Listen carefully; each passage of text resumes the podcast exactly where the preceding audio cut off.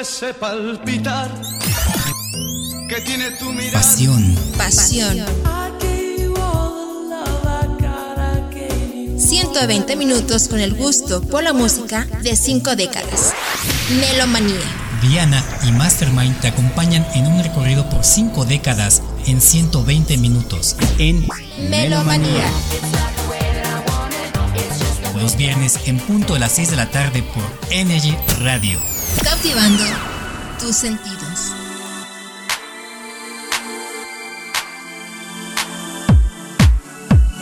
Amor. Pasión 120 minutos con el gusto por la música de cinco décadas. Melomanía. It's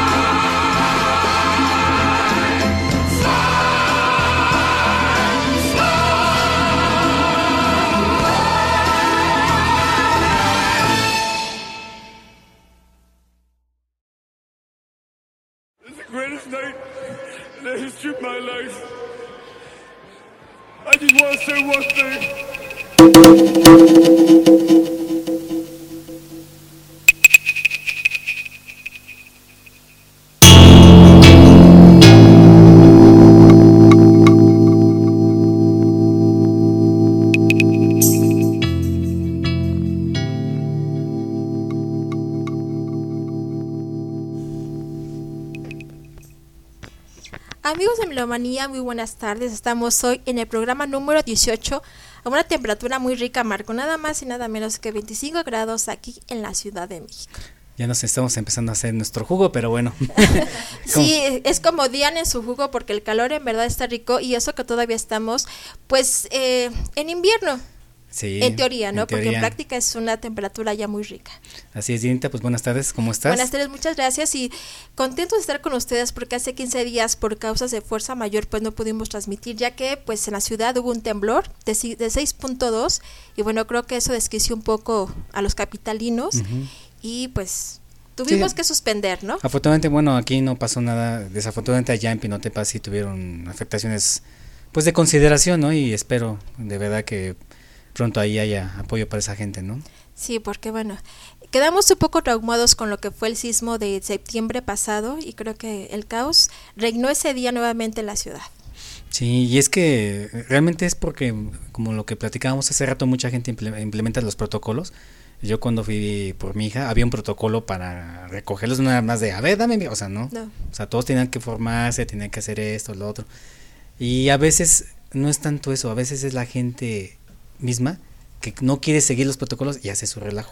Y eso hace que se altere el orden. exactamente. Nosotros veníamos, el interventor y yo, ya rumbo al programa y nos tocó justamente a dos cuadras de lo que es el estudio 1 y bueno, hubo algunas personas que gritaban y esas personas contagiaban a otros de neurosis, ¿no? Entonces, como siempre es mantener Sí. la calma ante todo para no causar eh, más problemas o conflictos de lo que pueda haber. Sí, exactamente. Pero bueno, hablemos de cosas más agradables. Esta ocasión Hoy tenemos de un película. super mega programa, así que estamos de película, de película. y tenemos a un invitado que nos quedamos con la deuda hace 15 días Sí. y por supuesto, mira, voy a decir algo rápido, él es, digamos que un máster en lo que es la música.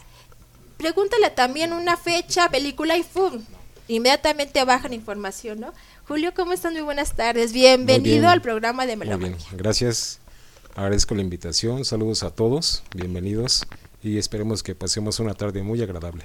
Así que si quieren preguntar algo al Julio, él va a tener su Wikipedia aquí en la cabeza, ¿o no es así, Master? Sí.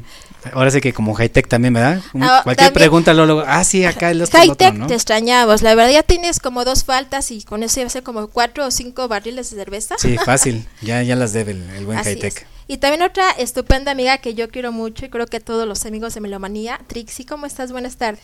Muchas gracias, buenas tardes a todos.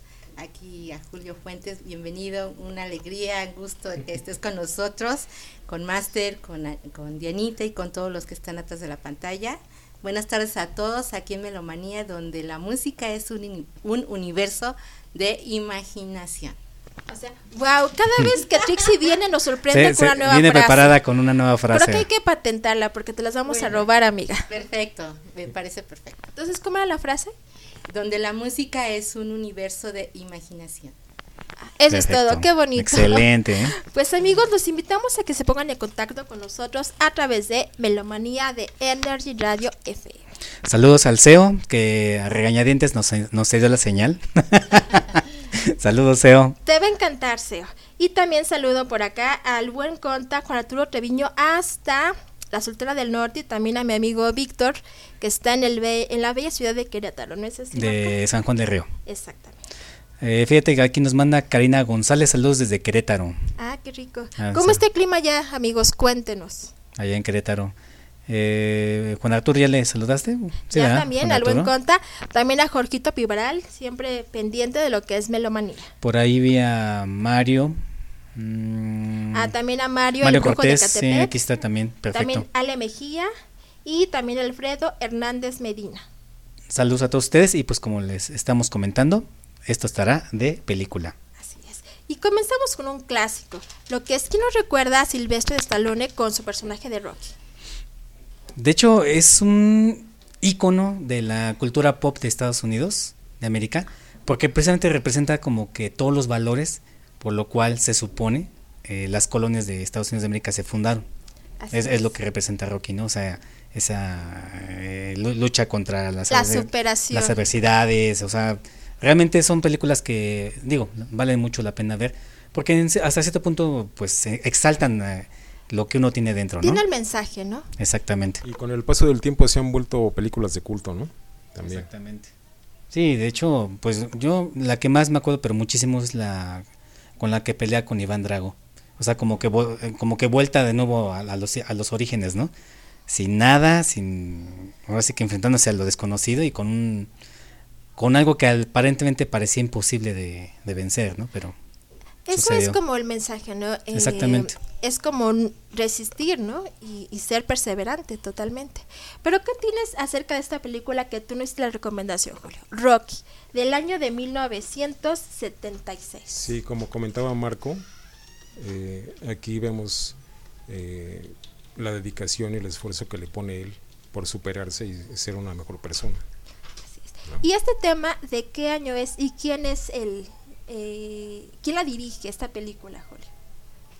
¿O, o qué otro dato tienes? Vamos a sacar el acordeón. Pero Sí. como tú comentabas, esta... eh, al armar el guion, dije, bueno, ¿qué película o qué canción, qué soundtrack puede ser representativo? Bueno, esta sin duda, creo que todos conocen la historia de Rocky. Sí. Al menos han visto una película, comentábamos que había tres. Cuatro. Sí, Ah, cuatro.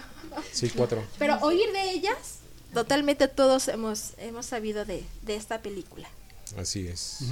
De hecho, ahorita que me acuerdo, son seis películas. Son seis. Sí, Nos o quedamos sea, con... ajá. la sexta fue de apenas hace unos años. Hubo una quinta por ahí de los noventas, donde ya retratan a un Rocky ya viejo, que más bien se dedica a entrenar y entrena a un chavo, el chavo empieza a ganar, pero de repente se empieza a subir a las barras, ya sabrás, ¿no? Esa como que no estuvo tan buena, de hecho, pues que ya nadie se acuerda de esa, ¿no? Pero Así pasó la- las más representativas son precisamente las la 1, 2, 3 y la 4, ¿no? Bueno, tanto quedó el personaje de Rocky que eh, Tecate lo pasa en sus comerciales y dice, te hace, ver- te hace falta ver más bugs, ¿no? Sí. Tan grabado quedó el Tan personaje que ahora lo están empleando, ¿no? Bueno, por, por ahí estaba la pregunta de quién había compuesto esta pieza musical. Así es precisamente todo el soundtrack en realidad de Bill Conti, 1976, Así es. la primera película de Rocky. No, pues ya llovió, ¿eh? Vemos a un Silvestre. Ya- yo, yo era un este Tú un, ne- un- un nene. Tú casi que estabas en, el, en la preescolar, Sí, ¿no, sí, sí, sí. Marco? Pues sí, ¿eh? 1976, pues sí. o sea, literal. Así es, literal. Pero bueno, así es esta de Rocky. Y también eh, mando un saludo a Jaite que nos está escuchando y ya pues te esperamos por acá la- en el próximo programa, Jaite. Sí. Es que sus actividades múltiples no lo dejan andar por acá. Y saludos a Ale Mejía, me, me está diciendo aquí que está mega bien el clima. Un fuerte abrazo a todos. Ay, dice. qué rico. Saludos Ale hasta allá, hasta Querétaro. Se está empezando a componer, ¿no es así, Master? Sí, sí, porque hubo un tiempo que estábamos aquí como esquimales, ¿verdad? Sí, literal, Pero- traíamos abrigos, abrigos y abrigos. Sí, estábamos este, casi convirtiéndonos en unos pequeños pingüinos. ¿no? Pero en fin, Pero con café se nos quitaba el frío un poco. fíjense, hace que- exactamente, si hace frío café, si hace calor también café. sí, sí. Fíjense que, pues ahora sí que conforme la música se fue haciendo presente en todas las actividades de los seres humanos, tarde o temprano las películas tenían que representarse algo. Y es que las primeras películas eran mudas. Entonces, ¿qué hacía eh, los productores en aquel tiempo? Metían música. De hecho, las primeras películas lo que hacían era proyectarlos y había una persona tocando el piano. en el Exactamente, escenario. exactamente. Pues no, pod- no había tanta tecnología para integrarla. Y la la gran, ¿cómo se puede decir? La gran chispa que tuvieron aquellos es que cuando eran, por ejemplo, películas de Charles Chaplin, ¿no? Sucedía una cosa chistosa y, bueno, o sea, hacían el riff en el teclado del Ajá. piano, como que haciendo esa, esa expresión, ¿no? De que estuvo chistoso, ¿no? Exactamente, ¿no? Ellos con los gestos teatrales, porque eran muy exagerados, pero la música es lo que le daba el pie a que tú te das cuenta que estaba pasando, no sé, algo que no fuera lineal, que estuviera más arriba. Que estuviera, y que estuviera avanzando con- conforme avanza la película. Así es. Y precisamente ya cuando la película adquiere el poder sonoro, lo que hicieron las orquestas, o bueno, los productores se meter orquesta para ambientar, hacer un ambien- una ambientación a la película. Y la verdad es que creo yo que ese concepto de orquesta en una película es algo muy atinado y que se sigue conservando actualmente, ¿no? Películas incluso de ciencia ficción, de superhéroes, incluyen orquesta. es que no hay película que pueda despegar del todo sin un buen soundtrack. Sí, eh, evidentemente hay piezas musicales muy majestuosas, pero siempre la orquesta como que le, le da un plus, ¿no? No sé, o sea, una, una calidad, una emoción, no sé, la verdad. Así es. ¿Tú qué opinas, Julio? Sí, Debe claro, estar. totalmente de acuerdo. Y, y hay unas piezas que se llaman score que se utilizan precisamente para enfatizar ciertas escenas, ¿no? Son independientes o diferentes a la banda sonora en general de la película. Muy buenas. Ya, ya se está soltando Julio. Es que nos comentaba Julio que, bueno, siempre el nervio, creo que siempre estar en un micrófono te produce cierto nerviosismo, pero estás entre amigos y solamente vas a hablar de lo mucho que sabes, Julio, entonces no te preocupes. Así es. Y pues, ¿qué te parece si ya nos vamos con la primera de, de esta ocasión? Así es. Y antes de ir a la eh, canción, nos vamos, también saludamos a Lalin Mix, que ya está aquí pendiente de Melomanía. Saludos Lalin y vámonos con esto que se llama Born Sleepy Ah, una super rola. Underworld. ¿Este de qué película es? De, de la película Transpointing, Ah, Transpotting. Transpointing, del grupo Underworld. Ok, pues Una vámonos. super mega rola. Estamos aquí. En Melomanía. Vámonos.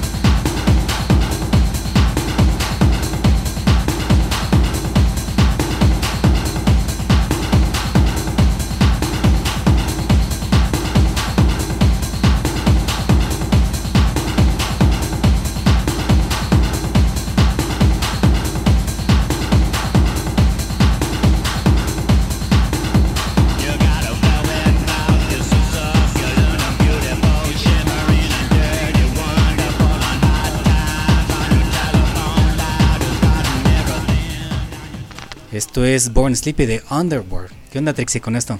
Pues Underworld es una banda británica de música electrónica conformada por un dúo en el año de 1980 por Carl Hyde y Ray Smith, que en esos entonces empezaron con Kraftwerk, pero esta, esta bueno, en, eh, eh, en este, eh, en esta película es la canción más representativa de la pe- película Transpointing, donde sale la canción en las escenas finales. Y aquí en, en, Underworld muestra ya siendo un, un- un grupo más maduro. Y es una película, bueno, dirigida por Danny Boyle y una, es una de las canciones más representativas de los años 90 y mejor música dance. De hecho, esta eh, es de- fue lanzada en Reino Unido el 23 de febrero de 1996. Y esta es una. Fue basada en un libro de también eh, llamado Transpotting de Irving Welsh. Y pues sí, fue un éxito. ¿eh? Comentábamos que la primera película fue la, la, la decisiva, no la buena. Ya la última, que el año pasado, pues resultó un tanto aburrida. Sí, es Transpointing 2, la secuela, sin embargo, la, la mejor película pues es la primera, ¿no? Donde narra la historia de un grupo de jóvenes hero, herona- hero- que bueno, que se drogaban con heroína Y, ajá, y, y pues no tenía ningún sentido, o sea, y no, no tenía ningún sentido por la vida. Y conseguían dinero sucio, pero uno, el, su protagonista fue el que dejó esa vida y salió adelante después de las secuelas de, de ser drogadicto de heroína. Y de hecho la canción creo que eh, al menos eso es lo que te, te puede transmitir, ¿no? Una velo- velocidad, es ritmo, eh, no sé, te transmite. A lo mejor tú Sí, sabes la película, lo que es la sinopsis, pero sí, te mueve. Sí, energía y sobre todo transporting quiere decir algo absurdo, algo por lo que no, no estás luchando. Y al mismo tiempo que tienes que cambiar de vida. ¿Tú has visto la película, Julio? No, todavía no. No, Pero no, bueno, no creo que a raíz de esto, muchos con- muchos melómanos, pues les vamos a dar curiosidad para que puedan ver películas con base a los soundtracks que Yo esa estamos tam- poniendo. tampoco lo he visto, ¿eh? Bueno, entonces tenemos eh, tarea para ello. Tampoco. Muy recomendable y no se desconcierten cuando vean la escena del sanitario, es chocolate. Ah, sí, para los que son un poco Ah, ya me- asquerosos, ya me lo ya, hizo la, imaginé. ya hizo la aclaración. Incluso hicieron la obra de teatro aquí en, en México. Hubo- Recuer- ¿Con ¿recuerdas? chocolate? No sabía. no, pero sí la hicieron en, en ¿Y obra de teatro. la fuiste a ver o solamente supiste de? Nada más supe. Bueno, No ya ves, hay mucho, muchas cosas que salen con, en base al... Pero, y habla- hablando de salir, ¿qué crees que eh, nos trajo Ah, acá el invitado? también Un regalito, un pequeño regalito, un Así presente que- para los melómanos. Pues Julio, ¿qué fue lo que nos, más bien, qué es lo que nos vas a regalar para los melómanos? Traigo una película que a mí me gusta mucho, es una comedia que se llama Las Brujas de Eastwick. Es protagonizada por Jack Nicholson, Cher, Susan Sarandon y Michelle Pfeiffer. Tres mujeres guapísimas y buenas. Y un maestro en la actuación que es Sí. Jack Nicholson. ¿Qué más quieren? De, de hecho, en los 80 Michelle Pfeiffer fue considerada la mujer más bella de, de la Tierra, ¿eh? O sea, según un estudio antropológico, este, en aquel entonces decían que Michelle, por las facciones, Michelle Pfeiffer era la mujer más guapa de, de la Tierra, ¿eh? O sea, la verdad es que sí, está guapa, está muy guapa la señora. sí. Y pues quien se la gane espero que la disfrute. ¿A Michelle Pfeiffer? La película. Ah, Ah, la película, no estamos hablando de Michelle Pfeiffer. A mí me parece que la que le haría segunda sería Scarlett Johansson. Ah, sí, sí, sí. son del tipo. Sí. Sí, sí, sí. Pues eh, vamos a, a ponernos de acuerdo aquí con la dinámica para que se ganen esta película de las brujas de Eastwick. Así que, Regalo amigos, acá del señor. Estén pendientes de la pregunta que va a hacer Julio un poco más adelante, que todo va a ser en relación con lo que estamos hablando. ¿No es así, Marco? Exactamente. Así que, amigos, esténse pendientes de Melomanía y vamos con el siguiente soundtrack, por favor. Claro que sí. Pasión. En Melomanía.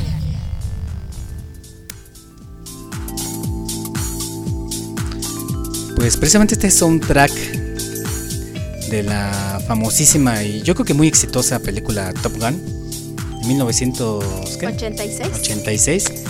Y lo que estaban platicando, les voy a dejar el micrófono acá al invitado para que precisamente nos cultive de este detalle.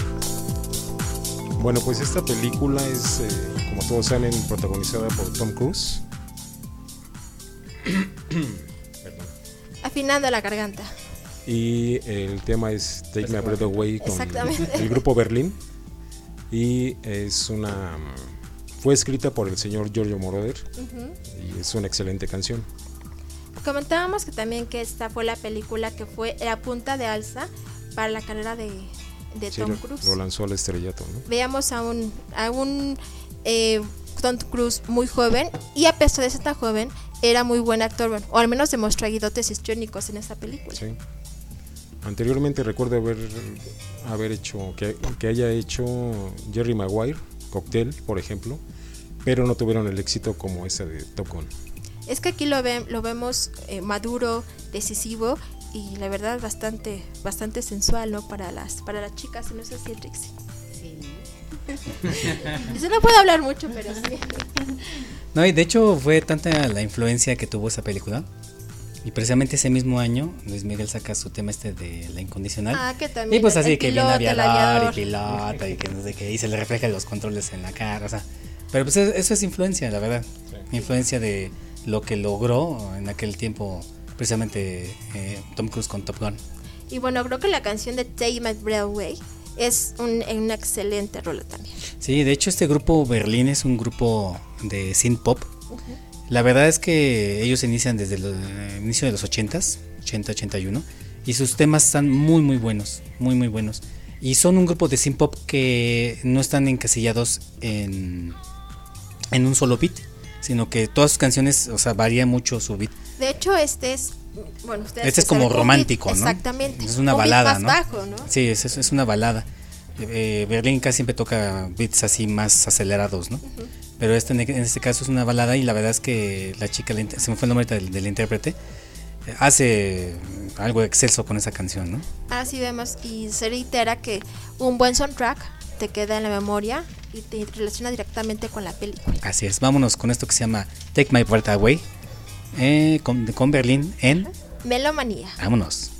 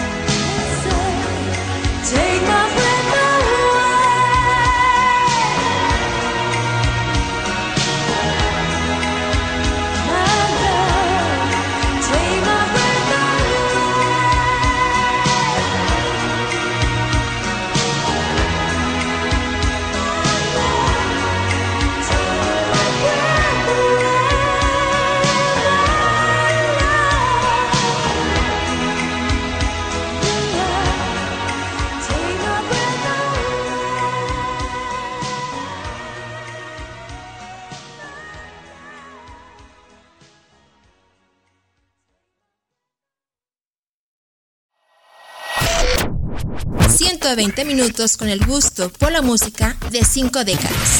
Melomanía.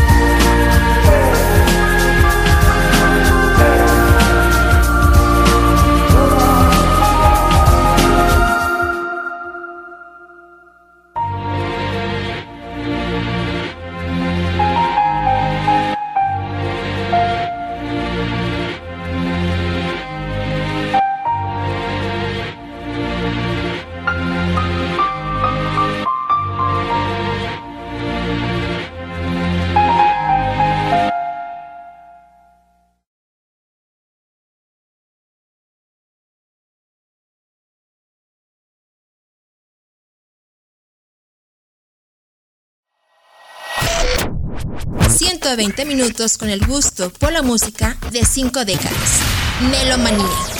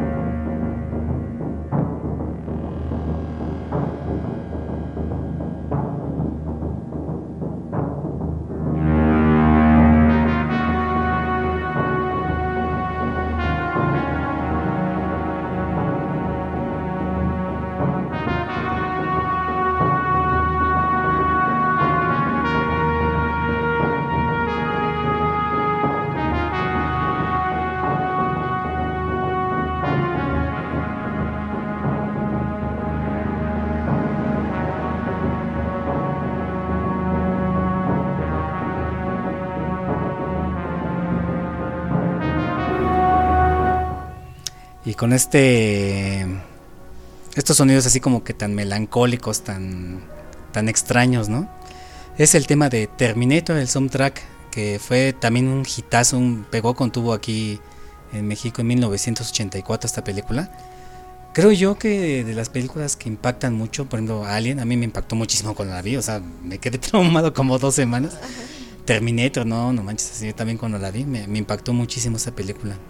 Así es. Y bueno, pasamos de una canción de un, como un estado de relajación que fue eh, Movie, Porcelain de Movie, a esto que es Terminator. Pero, ¿qué nos comentabas de The Movie, de esta canción tan rica que escuchamos? Eh, bueno, eh, eh, Mo- Mo- el nombre real de Moby es Richard Melville Hall. Eh, su nombre artístico lo tomó por, bueno, de su conocido bisabuelo, que es el autor de Moby Dick, Herman Melville, ¿sí? Eh, Moby, nacido en Nueva York, es un compositor de música electrónica y pop que posteriormente pasó a componer música ambiente. Eh, y es el soundtrack de la película La Playa, que es una película del año 2000 filmada en, la- en Tailandia, dirigida por Danny com- eh, que también fue el que dirigió Trans y protag- protagonizada por Leonardo Di- DiCaprio. Esta canción de Porcelain te, pues, te mueve muchas emociones eh, y es muy linda esa canción. Y Río, eh, Río Babel de Gustavo Cerati es parecida a Porcelain en, unos, en algunos ángulos. Habría que escucharla. Y nada más para también cerrar, eh, este, esta canción de Porcelain viene en su álbum de Play y es uno de los cinco álbums más vendidos en Reino Unido. Así es. Eh, esta canción en el Reino Unido eh, fue el 12 de junio de 2000 que se estrenó y llegó a Estados Unidos, bueno, y, y en Estados Unidos fue el 22 de agosto. Al igual Porcelain también salió en algunos capítulos de Betty la Fea. O sea, un tema bastante, bastante explotado. Órale. Pero volviendo a Terminator, ¿a ti te encantan ese tipo de películas de, de ficción, de acciones así? Sí, me- Que más adelante, obvio, el que conoce a Master sabe cuáles son sus películas preferidas y vendrá algo de, de lo favorito del Master. Sí, y fíjate, fíjate que esta película no la fui a ver al cine, pero en aquel tiempo cuando existían las videocaseteras beta, Uh, o sea, uh, ya llovió, ya ¿no? tiene un rato. Precisamente un amigo mío, él consiguió la película en beta y me invitó un día a su casa a que la viéramos. No, no, no, no, no. O sea, con todo y que ac- acordémonos, ¿no? O sea, no existían las pantallas grandes como los millennials creen que han existido toda la vida, ¿no? No. Antes eran unas pantallitas más chiquitas, era un aparatote atrás de esa pantalla. ¿De cuánto era la, la mayor pulgada de las televisiones? Creo que era de 20. Yo nunca vi televisiones así tan grandes en aquel, en aquel tiempo. No. Cuando se empezaron a hacer más populares eran ya de 32 y ya era un monstruísimo enorme, ¿no? En, en la casa, ¿no? Y pesadísimas. No, yo, yo llegué a ver esta película en una pantallita como de 18 pulgadas, 20 a lo mucho. Y no, o sea, yo y te quedé... impactó de todos modos. Sí, quedé súper impactado por todo lo que sucede, ¿no? La historia, la verdad es que la historia es de las historias que te atrapan mucho. Te atrapan mucho y te, o sea, juegan con tu mente, ¿no? De que, ¿cómo? A ver, este vino y se va y, y llegó y está planeando para lo que viene porque va a venir y, Porque o sea, ¿cómo, no? Él viene del año 2029, que ahorita ya no está muy lejos. Pero Sí, en no ese tiempo, lejos. 84, bueno, lo veíamos en verdad durante muchos, muchos años. Hablar de 2000, ahora 2029 era hablar de... Sí, se supone que Décadas. el malo de la película, que es una máquina, Skynet, es en el 98, si mal no recuerdo, cuando se supone que se da a conocer y empieza la guerra y todo ese rollo, ¿no? Y pues mandan ahí a un soldado a evitar que un Terminator mate a su mamá. Exactamente. Para que, o sea, es una, esto se le conoce en, en lenguaje literario como paradoja. Ajá. O sea, eh, trata de evitar algo para que eso continúe, ¿no? Porque si matan a su mamá, él en un futuro no va a existir. Y, o sea, es así como que muy enredado Porque este el hijo de Linda iba a ser como el comandante de los nuevos, de las nuevas máquinas. de la resistencia, ¿no? ¿Verdad? De y la querían resistencia. eh, evitar su nacimiento. Sí, la verdad es que una película muy interesante. El trasfondo está genial. Y bueno, ya olvidándonos de que fue Arnold Schwarzenegger y los balazos y todo eso, la verdad es que la película está muy, muy interesante. Y comentábamos, otro ejemplo eh, fijo es que James Cameron da la fama con Terminator y se consolida la eh, carrera de Arnold con este Sí, Terminator. de hecho James Cameron tiene la fama de, de mejorar las películas. Porque, por ejemplo, Alien fue igual un exitazo en el 78, ¿no? Pero cuando James Cameron llega y crea Aliens, o sea, la segunda parte, no, o sea, este cuate se vuela la barda, ¿no? Y creo yo que es la que... Digo, Alien tiene, tiene ese, como decía Julio hace, hace rato, ya es de culto, ¿no? Pero Aliens, no, no, no, o sea, es toda una obra maestra, ¿no? Y la última película de Aliens eh, pasó, estuvo el año pasado, Sí, precisamente. Pero, Sí, pero no, sin na- sí, nada que ver. Y bueno, pues precisamente James Cameron hace lo mismo con Terminator y también le quedó súper genial. De hecho, le dieron como que libertad creativa a James Cameron. Él puso de su cosecha y no, no, no, ¿eh? Me encanta mucho una Lina Hamilton de los del 84, así como las princesas de cuento. Ay, auxilio, rescátenme, ¿no? Inocente. Inocente. Y acá, toda una guerrera que así le vale quien esté, o sea, ella hace su cometido, ¿no? Y de hecho también hubo cuatro cintas después de lo que es Terminator, que estuvo Terminator 2, El juicio final en el 91, Terminator 3, La rebelión de las máquinas 2003, Terminator Salvación en el 2009 y Terminator Genesis en 2015. Exactamente, es que esa franquicia la verdad es que da para mucho, aunque desafortunadamente no ha caído como que siempre en buenas manos. A veces las historias comienzan bien pero se quedan por alguna u otra razón, pero Y en las últimas dos, la verdad que flojera de películas. A mí no me gustó, ¿sabes cuál? La de la rebelión de las máquinas, se me hizo son muy absurda la verdad. Aunque estaba esta chica Criste bellísima esta señorita, con Criste, Cristina, no me acuerdo cómo se llama su nombre. Pero no ni así, ¿eh? No levanto. Yo me quedaría hasta la... Ay, hasta la 2. A lo mejor la 3, ya las otras no me Mira, llaman yo, la yo me quedo hasta la 2 y tal vez me quedo con Salvación porque hablan ya del futuro, ya del futuro apocalíptico. Ah, y- Tema muy eh, recurrido. Sí, o sea, el, esto del cyberpunk cuando se empezó a dar en los 60, 50 eh, es algo que se tiene, ti- tiene la verdad mucha parte para alimentar y muchas cosas que puede sacar uno de ahí. Y pues en el caso de Terminator, pues de ahí se, se agarraron, ¿no? Y creo que entre más avance es obvio que la tecnología, ellos tienen mucho más pie para poder. Exactamente. ¿Te- ¿Te has visto esas películas, Julio? Pues he visto dos nada más. Los efectos especiales muy buenos también. Y recuerdo a Linda Hamilton en La Bella y la Bestia, era una serie. Es lo que te iba a comentar. Y en la princesa que tú decías, exactamente. Sí, lo que ¿no? decías, Marco. Exactamente. O sea, a mí la verdad es que ese cambio de, de una Lina Hamilton así toda espantada y todo del 84 a la que vino con Terminator 2, no, nada que ver, ¿eh? Musculosa. Musculosa, todo, ¿no? este, aguerrida, de ahora sí, vamos, ¿no? Sí, pues es que ya tenía el hijo y su misión era salvarlo, ¿no? Así es, muy buena, muy buena película. Y otra película que también eh, raya también en, en el cyberpunk, pues Robocop. Por supuesto. O sea, creo que el- la década de los 80, por eso la amo esa década de los 80, se, se dieron muchas cosas así.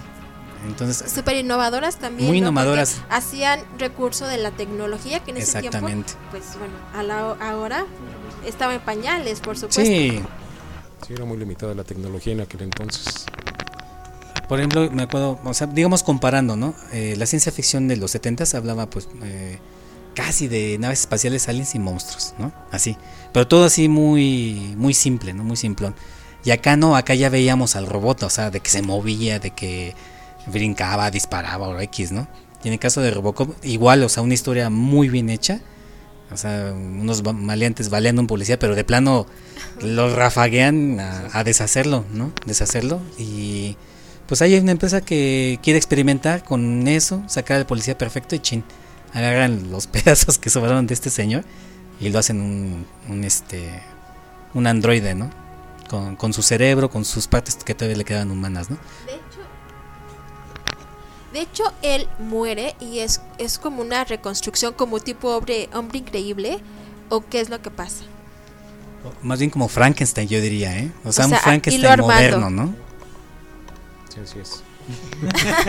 Y lo, Por, por más que le damos el micrófono a... Es que yo iba a comentar en torno a la tecnología. Tú, más que nadie, sabe de, de la guerra de las galaxias, cuando fueron los inicios de la, de la saga, Ujú. cómo era eso, el- la aplicación de la tecnología en esas películas Sí, en sí, la sí. actualidad, ¿no? Sí, sí, sí. Eh, ya, ya habrá tiempo y yo creo que platicábamos de Anita y yo que pues tal vez vaya a haber una segunda parte de este tema porque es grandísimo, es extenso de hecho, claro que y, tiene que verla. y- y ya, ya en su tiempo trataremos de esos detalles de lo que Exacto. comentaba este Julio. Y bueno, pues ya no hacemos tan larga esto. La verdad es que Robocop, yo me quedo con la 1. Ya la 2 y la 3, ah, la 3 es ¿Fueron aburridísima. tres películas Fueron tres de películas de Robocop. Pero la 2, la 2 como que todavía, más o menos. Porque es cuando se mete un tú por tú con otro tipo, con un, un cuasi Robocop. Cuasi, ¿no? O sea, pero sin duda la 1 es la, la mejor, ¿no? Y yo me quedo con esa. Dicen que las segundas partes nunca fueron buenas. ¿Y esto sería un ejemplo? Sí, sí, definitivamente porque pues siento yo que pudieron haber explotado otra cosa más. Y, y lo que comentábamos hace rato, o sea, la historia comienza bien, pero pum, se queda. Y ya no, ya no hace otra cosa más, ¿no? A veces con el afán de seguir eh, atrayendo público, la historia van demeritando mucho. Sí, incluso, no sé si supiste, hubo una serie en los, en los 90 Claro, de sí, Robocop sí, sí, sí, en sí. Universal. Sí, claro que la recuerdo. Yo jamás la vi, ¿eh? No, se- no se te antojó. Sí, no, la verdad es que no, jamás la vi. Yo tampoco. Solamente, pues la película uno que la verdad sí me gustó mucho. Sí, muy padre. Pues vamos precisamente con esa musiquita de... Porque hasta eso le supieron hacer a, a la música de, de, de Robocop. Digamos que futurista también, Master. Sí, sí, de hecho, el, el escritor es eh, Basil Poledoris. Él nace el 21 de agosto del 45, allá en Kansas, Missouri. Él fallece, eh, ya falleció en el 2006 allá en Los Ángeles, California. Y pues Basil Pole- Poledoris, él hizo de varias películas de ciencia, de ciencia ficción, él hizo su aporte. Y en el caso de Robocop, pues él le, le puso ahí Él la dirigió, la escribió. eh, la música. Ah, perfecto. Sí, todo el soundtrack de, de esa película la hizo este señor, Basil Poledoris. No, pues lo hizo. Sí, no, lo hizo bastante hizo bien. Aquí los excelente. críticos hablando, ¿no? Así es. Eh, De veras, rápidamente hablando de precisamente de quién escribió, el que hizo el tema de Terminator es el señor Brad Fiedel. Él, pues cuando nace en 1951 allá en Nueva York, él empezó a involucrarse mucho en lo que son partituras progresistas y usó mucho sintetizador. Uno, uno a veces como que nos encasillamos en que, ay, Patrick Coley es el maestro del sintetizador. O sea, no, espérame. hay Hubo mucha gente que manejó sintetizadores. En el caso, este señor eh, Brad Fiedel, él creó todo el soundtrack de Terminator con sintetizadores. Y por eso se escucha así tan, tan melancólica, tan rara la, la, la película. es ¿no? que es difícil definirlo. A ti se te hace melancólica, a mí se me hace como, como ruda. Entonces Ujú, cada no, quien sí. tiene sí la, una, una percepción diferente. Sí, Es que cuando empieza, como empieza suavecito, empieza melancólica, pero pa, pa, empiezan los platillos y todo, ajá. Está, está genial, la verdad.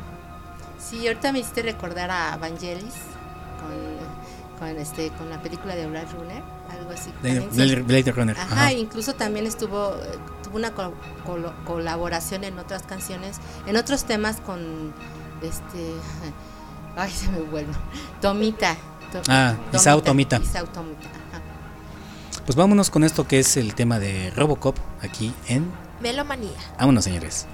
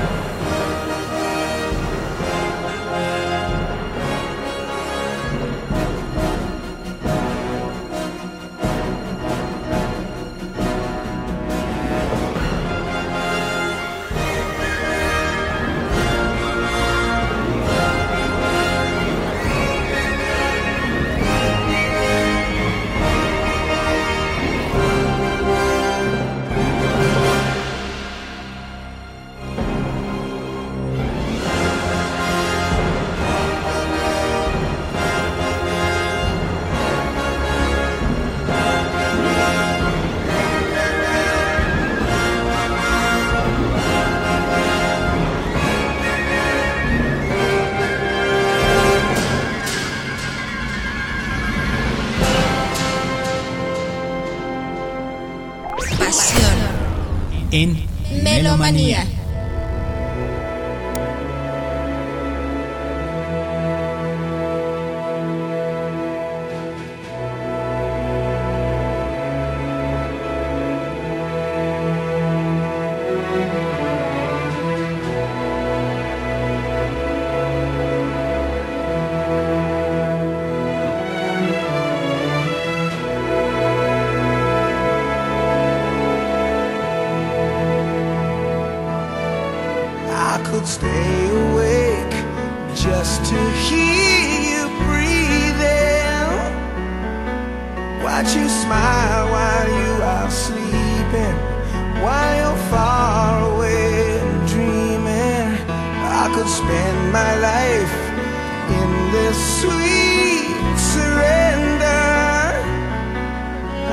stay lost in this moment forever. Every moment spent.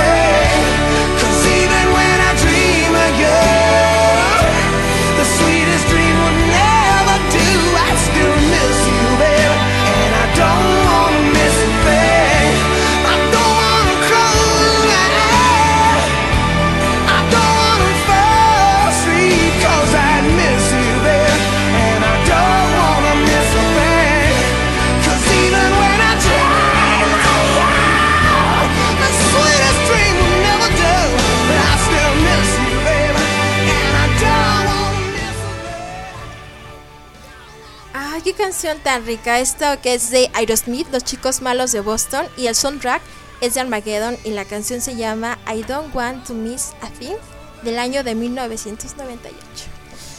Otra canción con que coincidimos, Julio, Armageddon. Es, una excelente canción con una excelente banda de rock.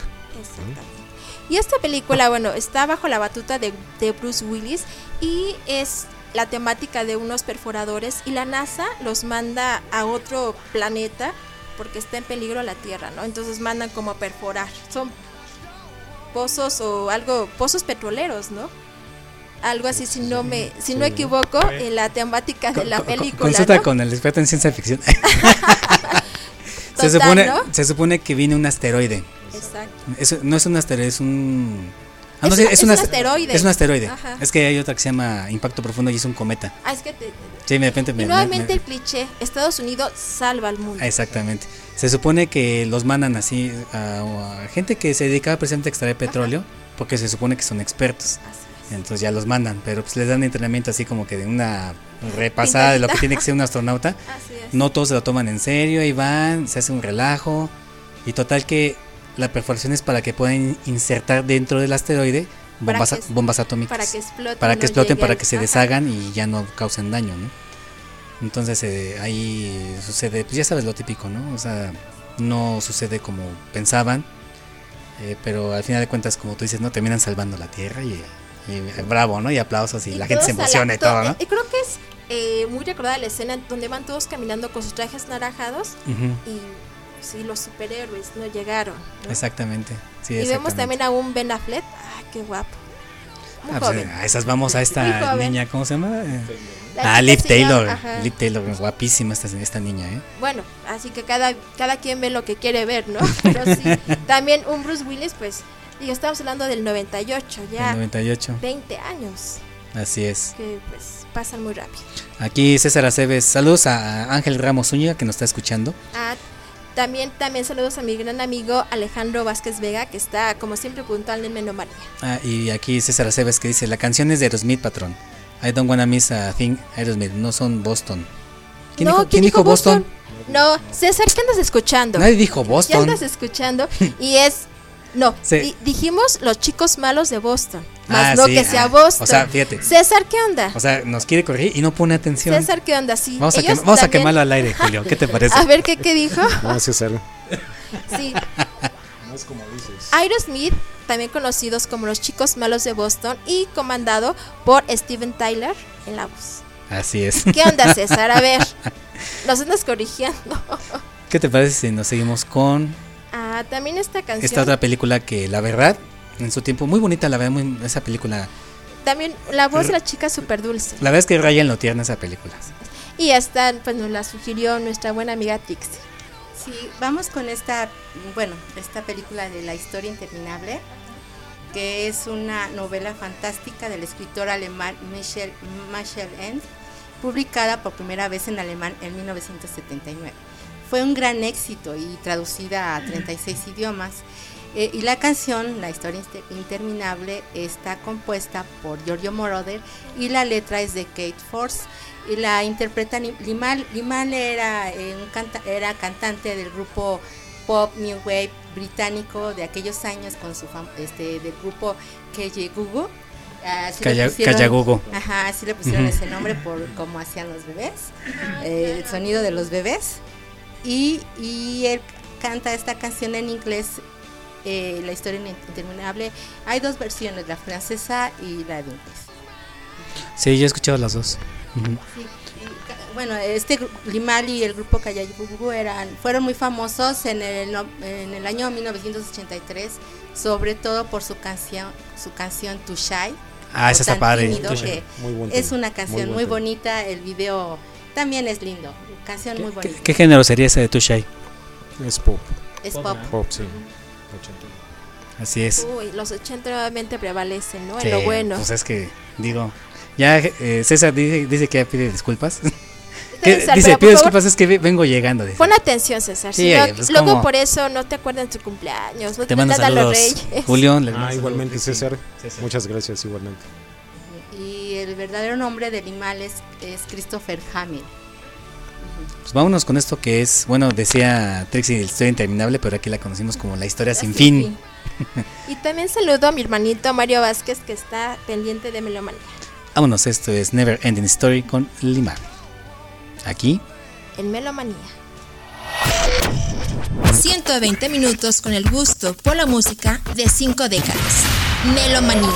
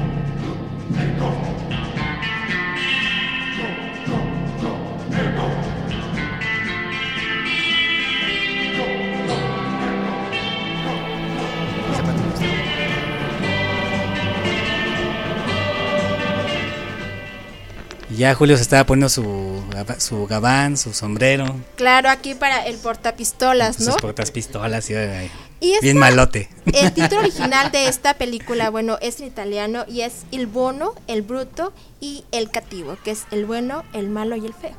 Órale, ¿en serio? Exacto, porque el guionista y director es, son italianos y está eh, dirigida por Sergio Leone y escrita por Luciano Vicenzoni. Entonces, meramente italiano.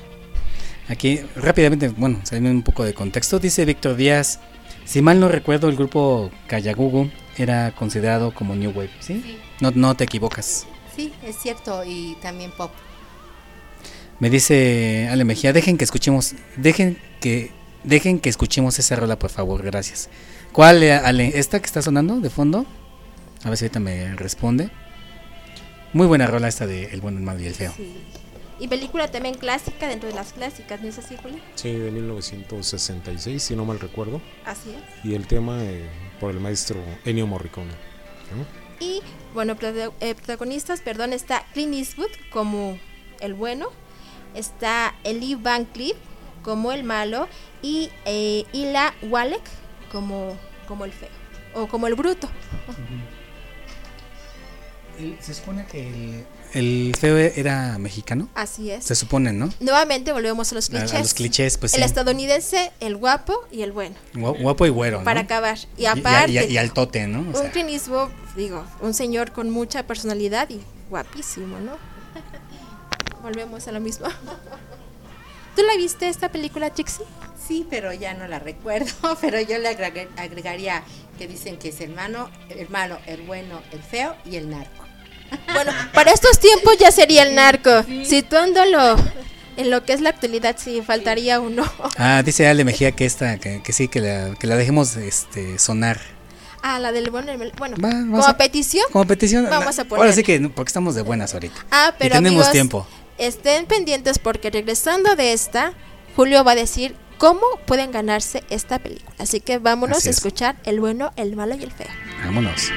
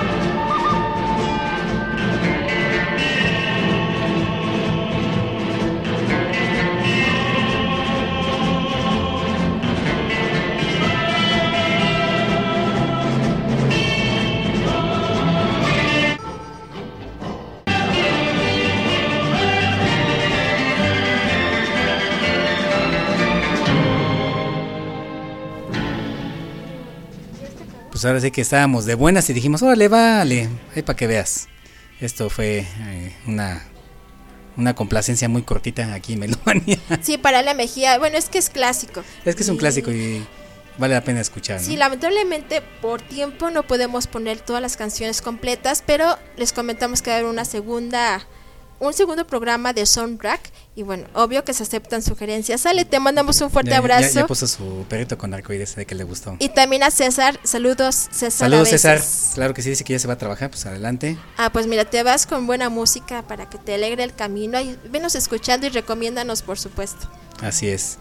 Y bueno, pues vamos entonces con... Lo que sigue, eh, bueno, lástima que Hightech se cotiza tanto. Digo, sus múltiples ocupaciones no dejan que esté en el programa, pero es que cuando dijimos, oye, Hightech, hay programa hace 15 días. Eh, checo su agenda, no, ¿saben qué? Pues no puedo. además va a temblar, no voy a Además ir. va a temblar, no voy a ir. Olvídense de mí. El día de hoy, oye, Hightech, el soundtrack, ah, ¿saben qué? Pues no puedo. Entonces ya, ya se cotizó mucho. Sí, este, creo que ya nos debe las cervezas. Y bueno, no quiso ir, no quiso venir porque imagino que anda celebrando su cumpleaños, porque el día de ayer cumplió, como cuántos cumplió Trixie, así más o menos. ¿Cuánto le calculas? Así la Yo- neta. Está en el quinto piso. no, en serio. en serio. Creo que 50, 51 más o menos. Así que, Más o menos, ¿con, qué, ¿con cuánto porcentaje de error? ¿cuánto más o cuánto menos? Ah, que como dicen, estamos a un minuto, no, a menos cinco. Ah, ok. Ah, eso ya quedó más que claro. Sí, más claro. Pues Jaite, esperamos verte pronto para darte el abrazo personalmente y por lo mientras van estas super mañanitas pues en tu honor. El estilo menomanía, claro que sí.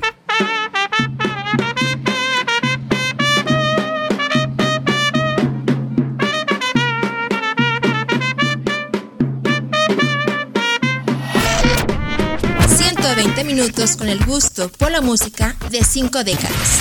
Melomanía. Ladies and gentlemen, welcome to the Moulin Rouge. Where's all my soul sisters? Let me hear your flow, sisters. Hey, sister, go, sister, soul, sister, flow, sister. Hey,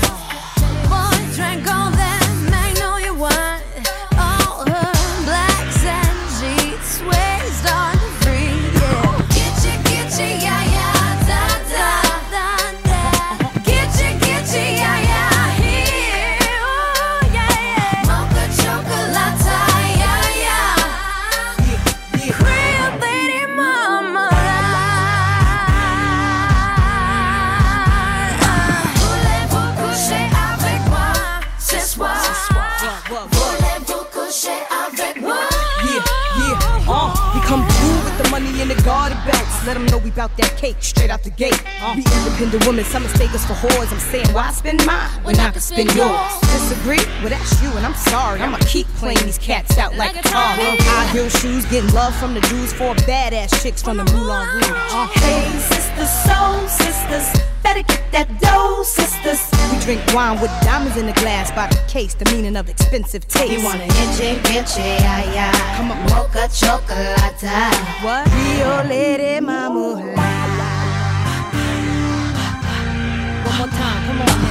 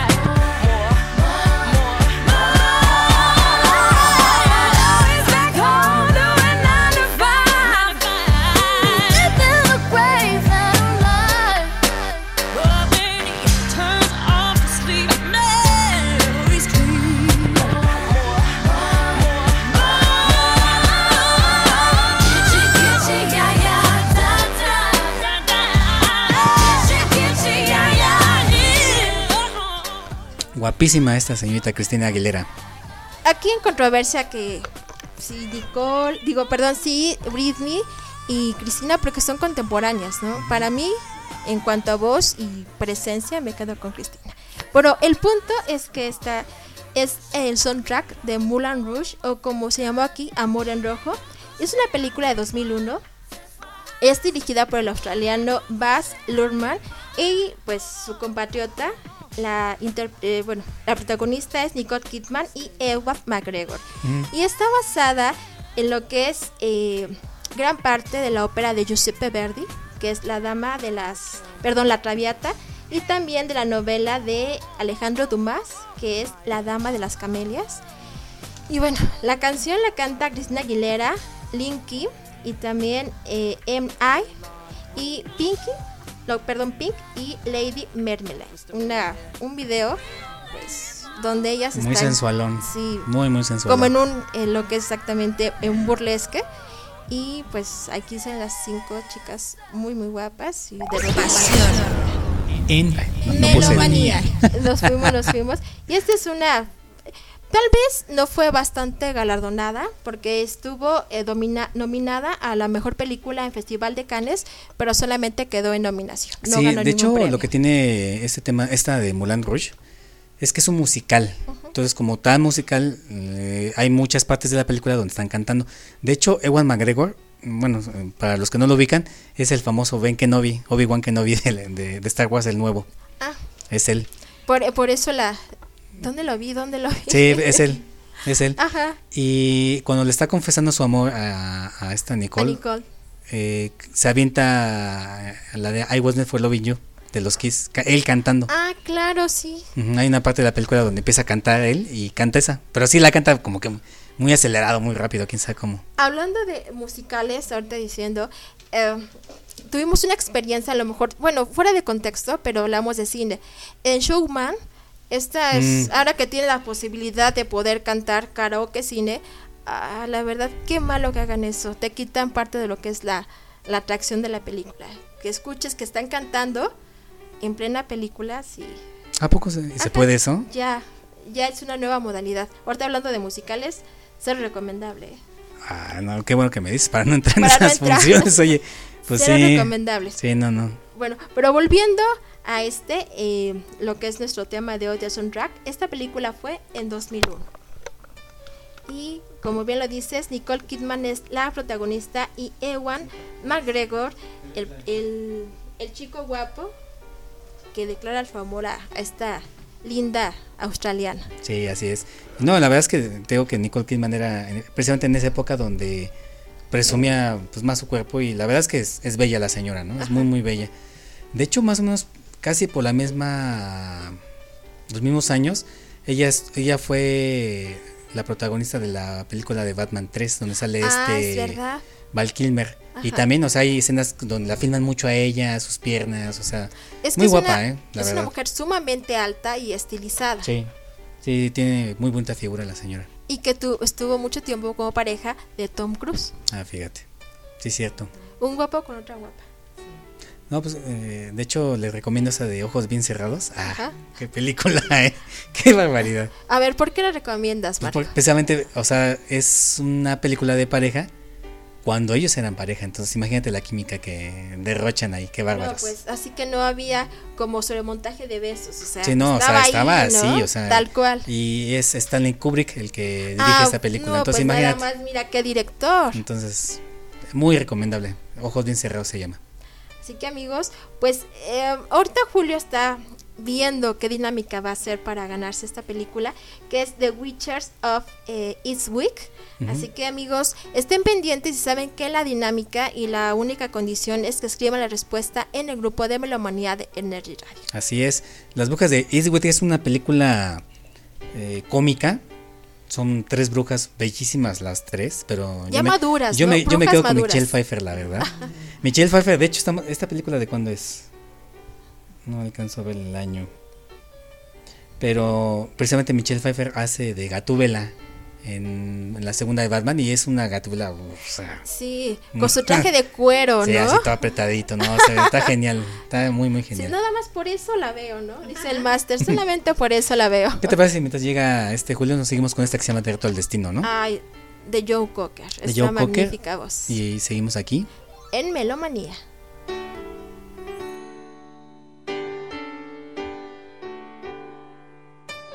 tomorrow brings.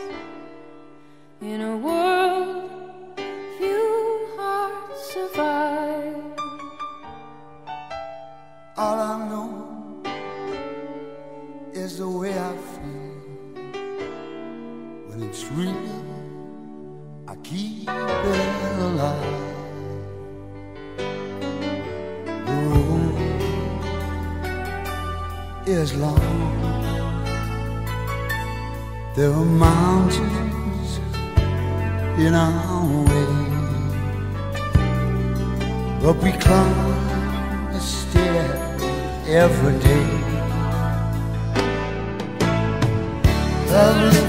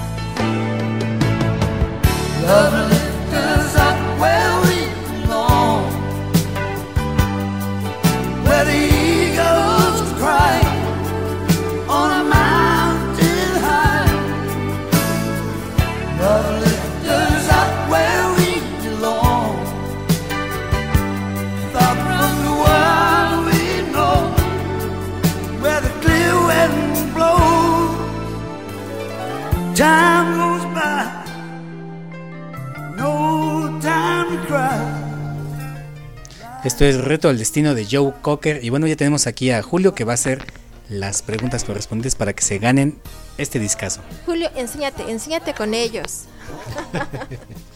Bueno, eh, quien quiera ganarse la película nos tiene que decir tres títulos de películas donde haya actuado el señor Jack Nicholson.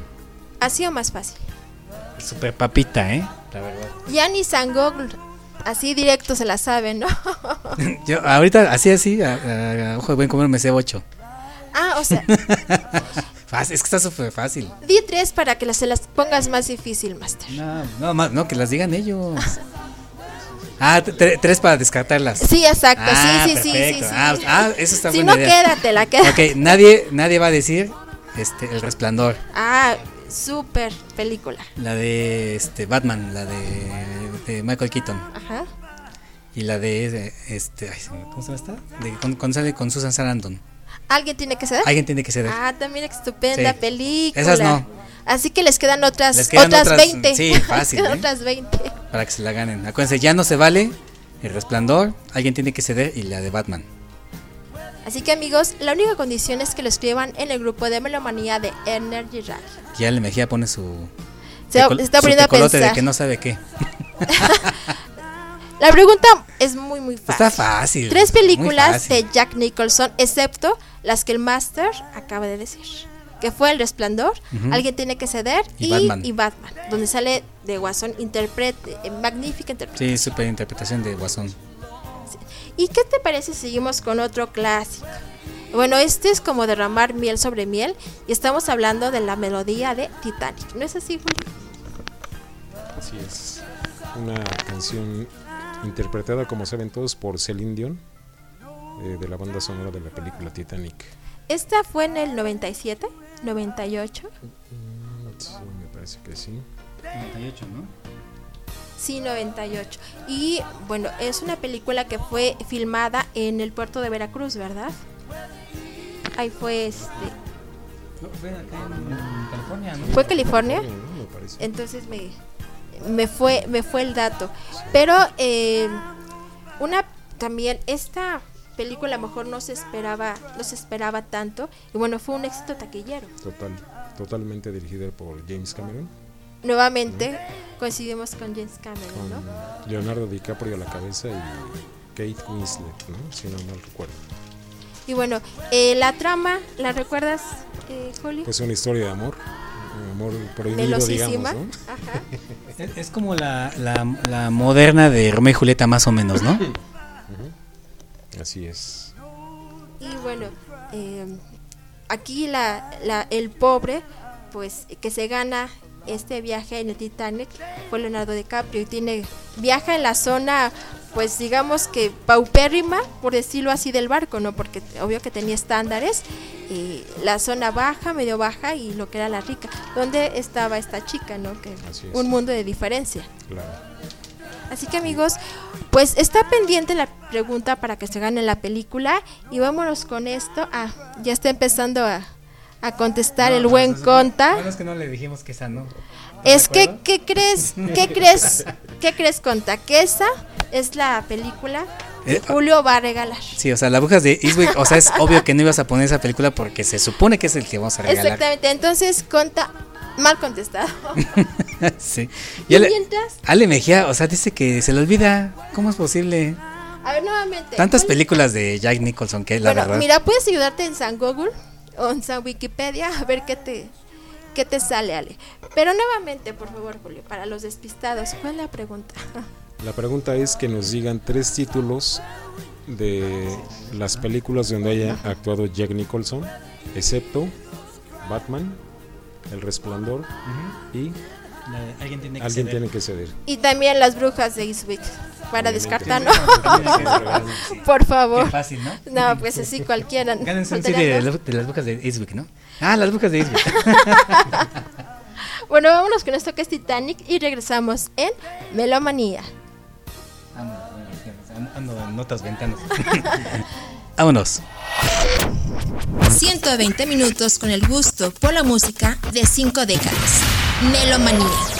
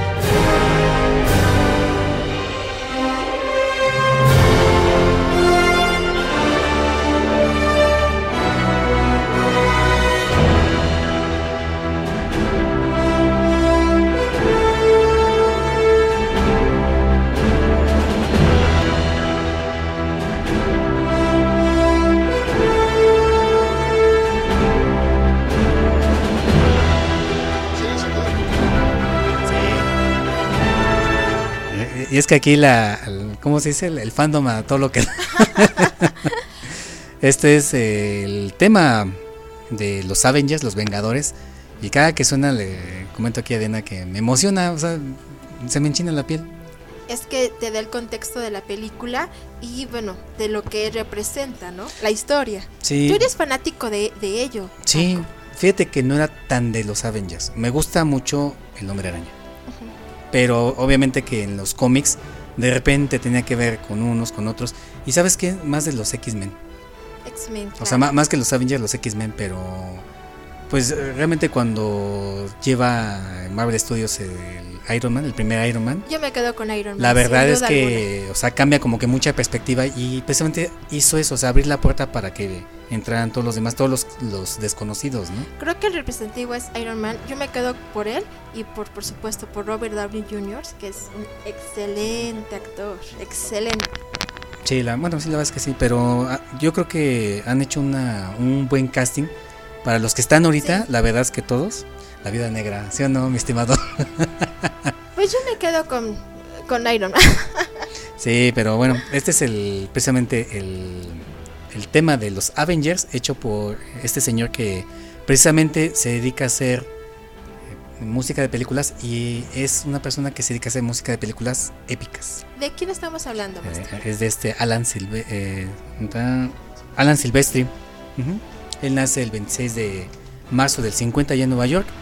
Y pues él hace partituras con así lo que están escuchando, o sea, piano, guitarra, batería y en este caso orquesta, ¿no? Lo que estamos, bueno, coincidimos en que los últimos tres que tú has mencionado, todos son estadounidenses. Así es.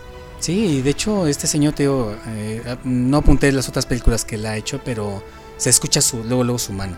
Por ahí tengo otro, con el- que es con el que espero termine- que terminemos el programa. Para mí es como que el máximo, pero ya vamos a hablar de ese, en cuanto llegue ese momento. Así que el suspenso. El suspenso. Vámonos con esta que también... eh, Bueno. complacencia fandom totalmente.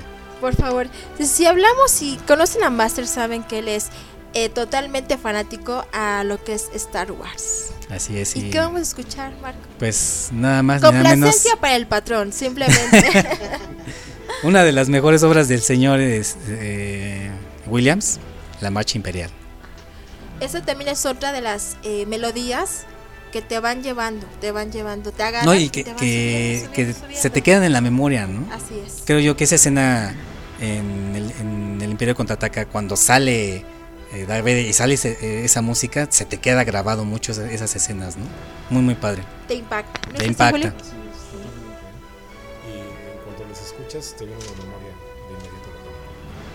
Así es, vámonos con esto que se llama La Marcha Imperial de la Guerra de las Galaxias. Aquí, En Melomanía son 7 con 38, 2 de marzo del 2018. vámonos.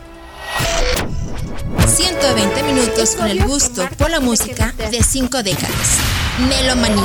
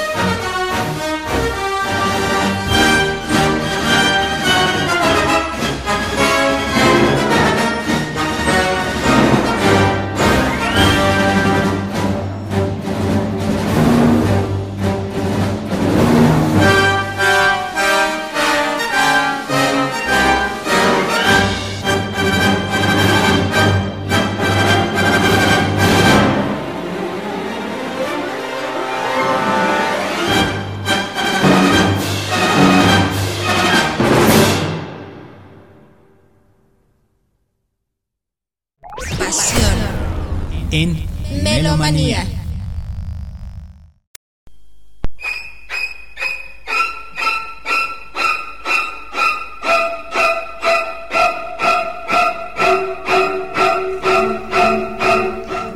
aquí Adela, que me imagino una niñita así con su cuchilla así, este, amenazando, ¿no? De hecho, exactamente te causa psicosis esta canción y estamos hablando del soundtrack de la película Psycho del año de 1959 y por supuesto esta es fue dirigida por el maestro de suspenso Alfred Hitchcock. Y bueno, el que vio esta película a lo mejor no necesita verla toda porque la escena es sumamente representativa. Está esta chica eh, bañándose, que es Norman, eh, y está todo pasa en un motel, en un motel de paso, y el nombre de este motel es Base. Ella llega al motel y la escena donde pasa esta canción, ella se está bañando en la ducha, de pronto está la silueta de una mujer en la cortina, se ve la cortina y empieza a cuchillarla. Todos pensaríamos que es una mujer la que la está matando, pero por supuesto no voy a destruirles el final si no la han visto. No fue la mujer, no fue la mamá del protagonista que es este... Ay, se me fue el nombre. Eh, perdón, Norman es el, es el actor y eh, Mario es la secretaria. Mario se está bañando, como les digo, se abre la cortina y empieza a cuchillarlas. Es Psicosis, eh, se llama la película porque eh, Marlon toma ciertas características de la madre que hace doble papel, tanto de Marlon como de la mamá. Entonces, esta, esta escena representativa, eh, muchos decían que después les daba miedo el poderse bañar con cortina porque inmediatamente Sí, venía a la mente que alguien ¿no? iba a abrirlo e iba, iba a matar. Y como manejaba también el miedo Alfred Hitchcock, quedaba la escena a lo mejor de una mano sangrentada, de la pupila de la mujer dilatándose al ver cómo seguían matándola y sí causaba verdaderamente psicosis el imaginarte una escena en un, en un baño de Sí, motel. co- Como una forma de homenajear a, a Alfred Hitchcock es eh, una serie de televisión que se llama Bates Motel. Ajá. Existe un Norman y también, o sea, es una serie súper loca, ¿eh? Que igual habla de muertos, asesinatos y, y todo porque este hace la, la dualidad de su mamá y él. Sea, está- Exactamente. Sí, madre e Así hijo. es. Hay Increíble, una eh, la película verdad, está muy que se llama Fragmentado, donde este excelente actor hace siete personajes. Aquí solamente hace la madre y hace a, a Marlon, pero sí toma esa dualidad.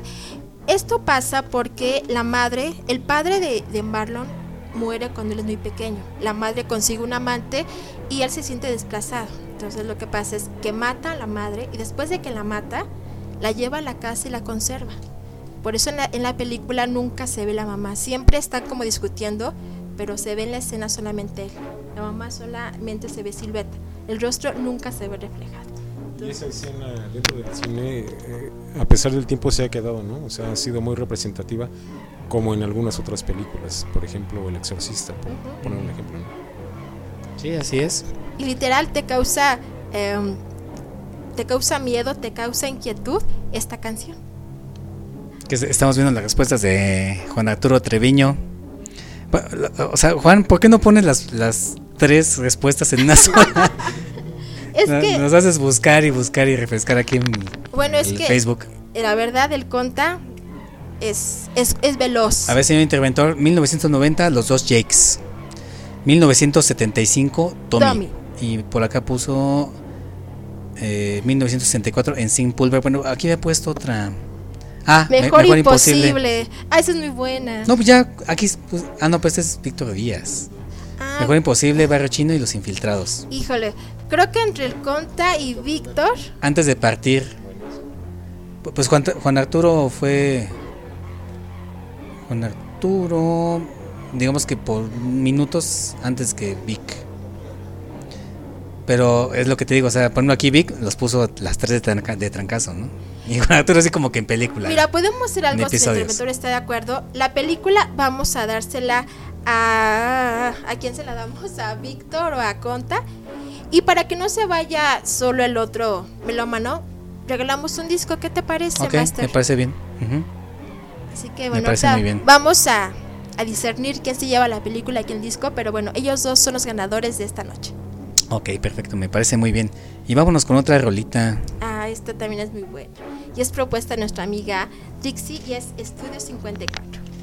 Sí, eh, Estudio 54 es una película de, que habla de la famosa discoteca neoyorquina Estudio 54, ¿no? que obviamente ubicada en el 54 oeste de Manhattan.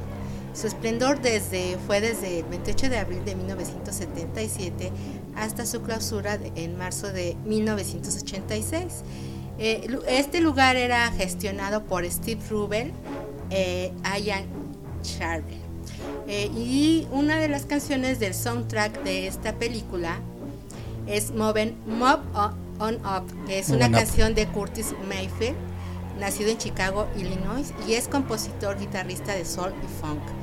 Y Moven Up es de su álbum debut llamado Curtis, pero para la película la canta, la canción es Destination, que es un grupo de estudio disco de la ciudad de Nueva York. Y en este tema, eh, bueno, pues como digo, es el tema de la película Estudio 54, donde pues obviamente es el ambiente disco de aquellos años 70, con canción, con otros, otras canciones que también vienen incluidas, una de Sylvester y otros artistas representativos de esa época. Pues vamos a escuchar Estudio 54 y regresamos aquí en Melomanía, son las 7 con 48. De hecho, después de Estudios 54 sigue también eh, Pretty Woman. Ah, Pretty Woman. Igual también. una película clásica de clásicas. Ya, Sí. ya realmente ya es una clásica. Cindy Crawford. Yo- perdón, perdón, Julia es este- Roberts. sí, perdón, Julia Ri- Richard Gere y Julia quedé- Roberts. Sí, también muy guapos los dos. Sí, así es. Vámonos, esto es... Melomanía. 120 minutos con el gusto por la música de cinco décadas. Melomanía.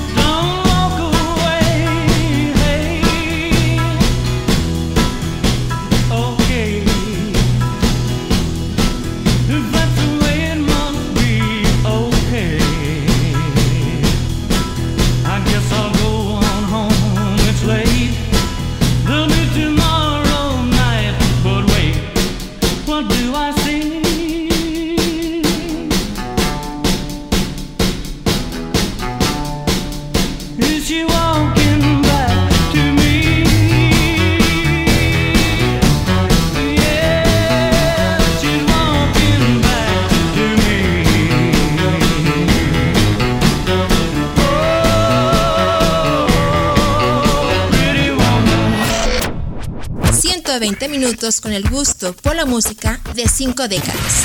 Melomanía.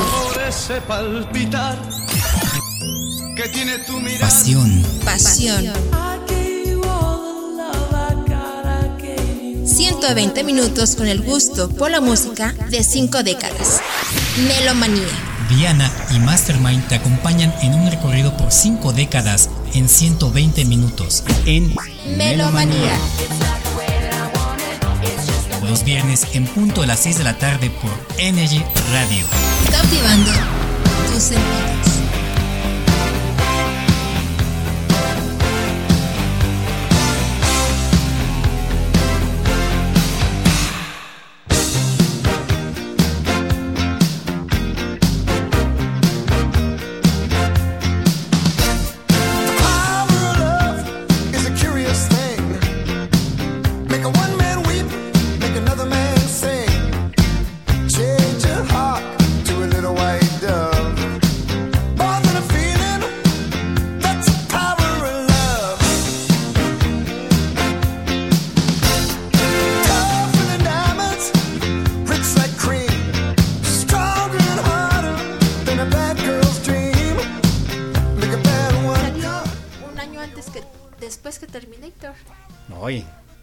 Julio, pues, ahora sí que háblanos de esta. Aquí comentándonos de las buenas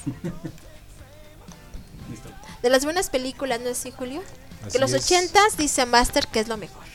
Y sí, hay muy buenas Sí, producciones. así como, como en la música, pues también en el cine, ¿no? Nos tocaron muy buenas películas en la década de, la- en la década de los ochentas.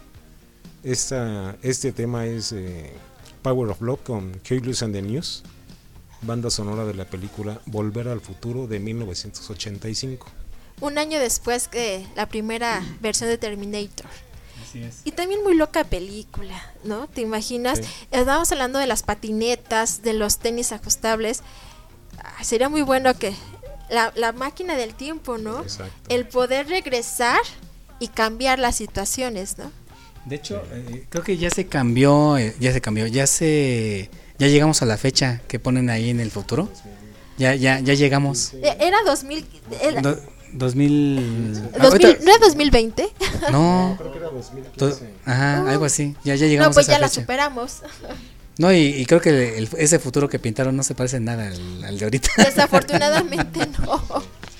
Sí, como recuerdan, es una película estelarizada por Michael G. Fox y Christopher Lloyd, dirigida por Robert Zemeckis. Este profesor loquillo, ¿no? Así es. La verdad, bastante...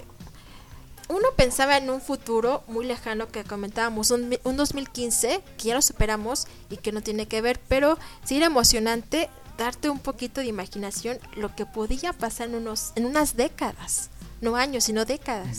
Totalmente. Bueno, esa primera película en realidad trata más bien de, de que viaja al pasado, ¿no? Esa es la primera.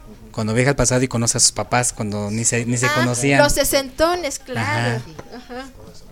Que, ajá, exactamente que pues es que como no se estaba no se no había nada como que entre ellos, él empezaba a desaparecer y tenía que juntarlos y bueno, es un es todo, todo una historia y lo- volvemos a lo mismo, las famosas paradojas, ¿no? Así es. O sea, si si nunca se conocen tus papás, pues tú no vas a existir, ¿no? No, va otro, pero tú no. Ujú, exactamente, muy el bueno. famoso baile, ¿no? De los 60 que ahí hace que los padres hagan el clic y es cuando se enamoran al final de, de la película. No, y se ¿no? supone que hay ¿cómo se llama el personaje de de, de Michael ahí? No me acuerdo, pero se supone que ahí inventa el rock. Ah, es El verdad, él roll. inventa el rock, que empieza, ustedes síganme, ¿qué vas a tocar? Ustedes síganme y Ajá, empieza, ¿no? ajá. Claro, sí, es, es una película muy divertida. Y el Bastante divertida. Pues sí, Igual la inmediatamente. historia dio para una saga de tres, ¿no? Sí, es volver al De futuro. tres películas. La segunda, si no me equivoco, es la de Webster, No, es. la sí, tercera. Sí. La segunda, no me La del acuerdo. futuro. Cuando va al futuro. Ah, es Que son verdad. padres ya. Sí. Sí. que conoce a su hermana y a él cuando ya están, bueno, Ajá. cincuentones, Sí, sí. sesentones, ¿no? Sí, de hecho se supone que la a- aquí no sucedió lo que decíamos que segundas partes eran malas. Aquí No, aquí las tres son muy buenas. Rompe la La- Rompe la regla y, y, a- y aunque son los mismos eh, actores, los mismos personajes, las historias son muy diferentes y está genial, ¿eh? Genial, gen- son muy divertidas. Sí, eh, que siempre hay excepciones, ¿no? Sí, si alguien, jugó, si alguien jugó con nuestra mente y las paradojas, fue precisamente esta película de Volver al Futuro. Y si es que no las han visto, pues ahí se las recomendamos. Sí, son de las películas que ves y vuelves a ver y las vuelves a ver y te gustan más. Así es, sí, están geniales. Otra de las que podría romper este paradigma es la de Indiana Jones. Ah, también son muy buenas de aventura. No sé si coincidan. Mira, yo te puedo decir que por lo menos la tercera a mí no me gustó mucho. Que es el reino de la calavera, algo así, ¿no? El reino de la calavera. La dos está genial. O sea, y creo yo que está, para mí, eh, la mejor de toda Indiana Jones. A mí sí me gustan las tres de Indiana. Se me hacen Sí, la, la uno está genial. Pero es que la, la uno como que es un, un tono muy serio, ¿no? Así como que, no sé, no soy profesor, y pero investigo. Y, pero las cosas que pasan así como que no, no es lo mismo. No te llaman. Y, la- y la 2 es muy chistosa desde que comienza, ¿no? Y, y le ponen una actriz, la, la famosa güerita tonta, ¿no? Que le pasa todo, ¿no? O sea, está genial, la es verdad. buenísima la escena. Bueno, a mí me encanta cuando van, entran como a este pasadizo y está lleno de, de insectos. Ah, es una escena que Ah, sí, yo que- la siento que- que, que- las traigo en el cuello, ¿no? que dice, Horrible. que dice el, el chinito, no sé qué era, tailandés del El- el niño. tailandés. Dice, estoy pisando galletitas, ¿no? y, Le alumbran y todos los... Dice Indiana, no toques nada, no. Y toca, se cierran las compuertas y va empezando a, bajar como esta con picos Ah, sí, sí, para sí. irlos triturando, ¿no? Y la mujer tiene que meter la mano entre culebras. Ajá, y no sé. tarántulas. y- Es, o esa sea, escena está es genial. muy buena, pero a mí Es como si las trajera. La empiezo a ver y me da comezón. Es muy buena. Y en el aspecto comercial, pues exitosas, ¿no? Sí. Totalmente. Fíjate, Bueno, es que te me acuerdo de otra escena de ahí de, de Indiana Jones cuando ella está tendiendo su ropa y de repente agarra un murciélago así Ajá, enorme. sí, sí. Así para tenerlo. Está genial, Y ¿eh? cuando el, el elefante empieza a molestarla y la víbora la, le, le empieza a le da el cuello, piensa que es el elefante y le bota la trompa que ella piensa y bueno, voló la víbora. Eh, ¿no? ta- eh, son películas muy, muy, buena, padres, la verdad, sí. Es muy buena. Es de Indiana Esta- Jones. esa también tiene un soundtrack que se nos olvidó, entonces ya habrá una segunda parte para recordar. Sí, que también es orquestal, ¿no? Sí. Indiana Jones. Así es. Así es. Y bueno, pues, ¿qué crees, Dianita?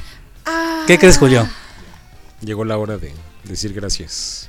Pues llegó la hora de decir qué onda con el disco, qué onda con el... Sí, Pues mira, el Conta nos dice que él le cede el regalo a nuestro buen ami- amigo Víctor Díaz. Pero Conta, no te vas con las manos vacías, ya tenemos tu buen bonche de, de, De todo lo que se ha ganado de discos, que claro se van a llegar hasta la Sultana del Norte. Y bueno, de la película, eh, pues es nuestro buen amigo Víctor Díaz hasta Querétaro. hasta San Juan del Río. Así que Vic. esperamos verte por acá pronto, Vic. Sí, Vic, pues ya te ganaste Las Brujas de Eastwick. Eh, De hecho, es una película, no es pirata, ¿verdad, mi estimado Julio? No, es original. No, no pasa hasta aquí a San Cosme a comprarla, ¿verdad? De las de a 10 No, no, no. pesitos. Incluso eh, no, está en, no está en español, está en inglés con subtítulos. Ah, Ándale, vas a tener que leer. un poquito de trabajo, pero sí es muy buen material.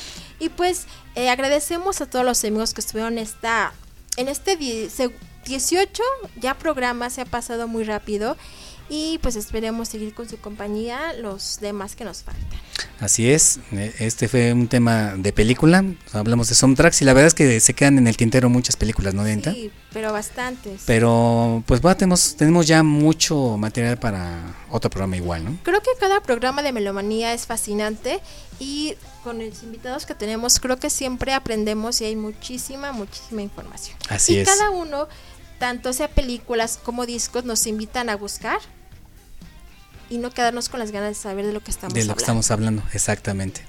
Y pues damos gracias a los amigos que estuvieron con nosotros, Ángel Ramos Zúñiga, César Canchola, Víctor Díaz, Dalín Mix, Jaime Javier, Josal Jiménez, Avia Martínez, Ezequiel Aguilar, Eric Valdés, Karina González, Alfredo Hernández, Alejandro Vázquez Vega, El Conta y también a los amigos que se filman y a los que no, pues muchas gracias. Y nuevamente pues a Hightech, un fuerte abrazo por este quinto, ¿cuántos dijimos que era Trixie? Creo que 51. O sea, creo que sacando cuentas de lo que nos, los datos que nos dio, Sí, más lo que hemos investigado en el Museo de Historia Natural. ya compaginamos la información. Así es. Y pues Julio, muchísimas gracias por estar con nosotros. Esperamos que te haya gustado y que bueno te animes a estar con nosotros un segundo, tercero o cuarto programa, ¿no es así? Claro que sí, yo agradezco la, la invitación a todo el equipo de Melomanía por haber haberme invitado y poder participar esta tarde. Esperemos también que Tu linda esposa que vino a acompañarnos. ¿no? Muchas gracias Sí. por la paciencia y que pues que esté con nosotros. y Saludos a también todos. Trixie, amiga, muchísimas Te vino a gracias. porras, pero se reía de lo que te... Pero en silencio porque quería respetar. Sí, muchas gracias a, a todos ustedes, a Dianita, Master, eh, el interventor, a Julio, a Julio por acompañarnos en este grandioso problem- problema. Bueno, problema porque no alcanzamos a poner todas las canciones. Sí, pero ya habrá otra segunda ocasión. Y gracias a todos ustedes por acompañarnos y disfrutar las películas y escucharlas. ¿Y cómo era la frase en un principio que dijiste de melomanía? A Melomanía, donde, eh, eh, donde hay un universo. Melomanía, el universo donde imaginamos la música. Pixie siempre nos sorprende. Así es. Y pues, obvio saludo y doy gracias al interventor que estuvo aquí dando fe de que todo se haga correctamente. Y, y todos por la derecha, ¿eh? Exactamente. Aquí no hay mano negra, aquí Sí, sí, no. voto por voto, ¿no? Aquí nada de que ganó Juanita Zavala, No, nada. no, no, Otra vez Juanita. O sea, siempre Juanita, ¿no? Saludos, por supuesto. Saludos a Juanita Zavala si te está escuchando. Y pues, eh, Master, gracias por invitarme y por estar un programa Te- más de Meloman. Este, Dianita, pues tú sabes que tú eres parte de este programa y bueno, pues vámonos con uno de mis eh, intérpretes musicales favoritos. Él es Danny Elfman. Ajá. Este señor hace música de películas. es el responsable de la música de Los Simpson. Ah. Sí, e- ese, ese, ese tema tan- que ya está así como que en la, en la mente Ajá. universal de todos, él hizo ese tema, Daniel Elfman. Él hizo eh, la música de las tres primeras películas de Spider-Man, de Sam Raimi. También, ajá. También las hizo él. Un, Entonces, o sea, el señor tiene eh, ahora sí que todas las cartas para hacer lo que él Un quiera, genio ¿no? Y- musical. Y, la verdad es que lo que le queda está excelente, ¿no? Y vamos a escuchar precisamente una de sus obras maestras para mí, eh, el tema de Batman de 1987. Es una rolísima esta, ¿eh? Porque no eh, quita y borra al, al Batman de los, de los 60, ¿no? Que tan, o sea, así Ah, que hasta claro. casi que con ganas de bailar, ¿no? ¿no? Ajá. Ajá. No, o sea, este hace la interpretación de algo oscuro, de algo así. El Caballero de la Noche, tenebroso, ¿no? plenamente, exactamente. Exactamente. Entonces, de verdad, Daniel Van, mis respetos, ¿eh? Pues amigos, nos dejamos con esta excelente pieza eh, musical y nos vemos dentro de 15 días en un programa más de Melomanía y estén pendientes porque tenemos muchos más temas y sorpresas para ustedes. Así Master, es. gracias y nos vemos hasta la próxima. Gracias, Dietas. Nos estamos viendo. Esto fue Melomanía, programa número 18. Vámonos. Pasión. En Melomanía.